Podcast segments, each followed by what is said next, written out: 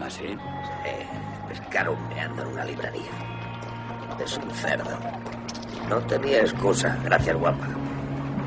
Si la gente mea en las librerías, acabaremos en la anarquía social. Mm. Vamos. Ni siquiera te ha mirado. Bueno, como paga no tiene que mirar.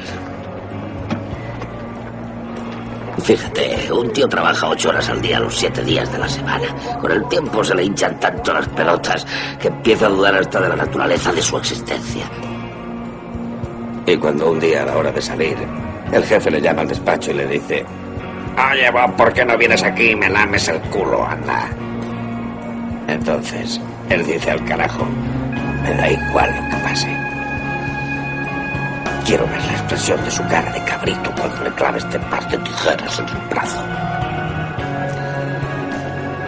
Entonces piensa en mí. Y dice, un momento, yo tengo dos piernas, tengo dos brazos y al menos no pido limosna. Seguro que Bob dejará las tijeras y acabará sacando la lengüita. En serio, yo soy una especie de semáforo moral, ¿sabes? Como si dijera luz roja, no sigas adelante. Weep, weep, weep, weep, weep, weep, weep, weep, weep, weep, weep, weep, weep,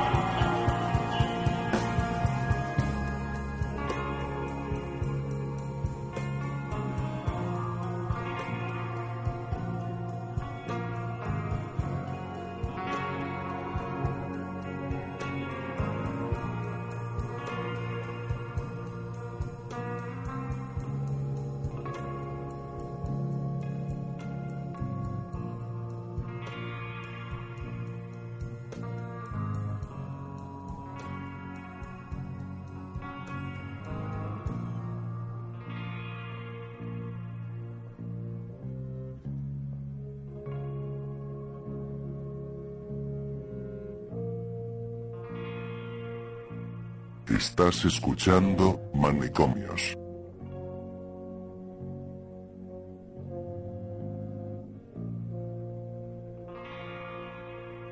Sí, así fue. Padecía un insomnio feroz, según me dijo el responsable de la tienda de repuestos para coche. Al parecer, los problemas familiares, económicos, profesionales las jodidas dudas existenciales le impedían dormir al tipo. La noche significaba ser desgarrado por los fantasmas que desde dentro de su cerebro invadían la habitación. En fin, consultó a toda clase de médicos, curanderos, de todo, pero ninguno logró darle ni siquiera una exigua respuesta. Una noche negra, de esas que todos vemos tocadas de luna nueva. Cuando el viento aullaba en la cumbre y los pinos bailaban en silencio, nuestro hombre salió a la terraza para lanzar un grito tan aterrador que hay vecinos que dicen que hasta la temperatura experimentó un importante descenso. Luego corrió a su habitación y se quitó la vida colgándose de una viga. Cuando clareó el cielo, se descolgó y acudió a su trabajo como cualquier jornal. Por vez primera había conocido el descanso.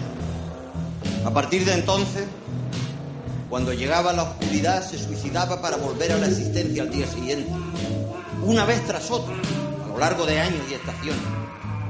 Contento, no podía ser de otra manera, Pedro Santana contó su experiencia a algunos de sus vecinos. Pero claro, todos lo tomaron por loco. Yo creo que tiene tratos con el demonio, me comentó el dependiente mientras ponía lo que le había pedido, la bomba del agua y la correa de distribución encima del mostrador. Y yo, yo me largué, yo cerré la puerta por fuera.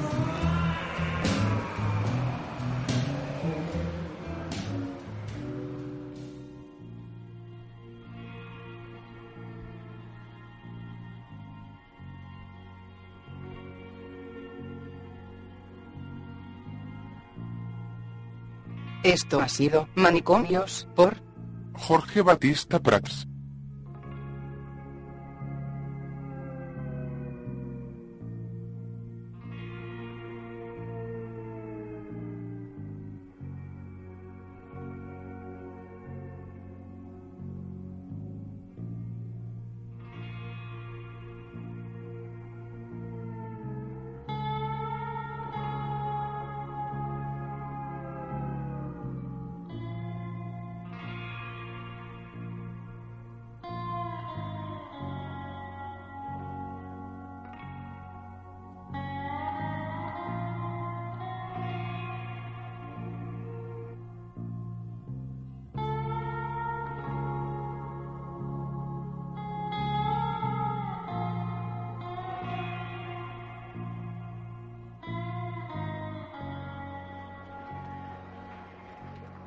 ¿Ah, sí?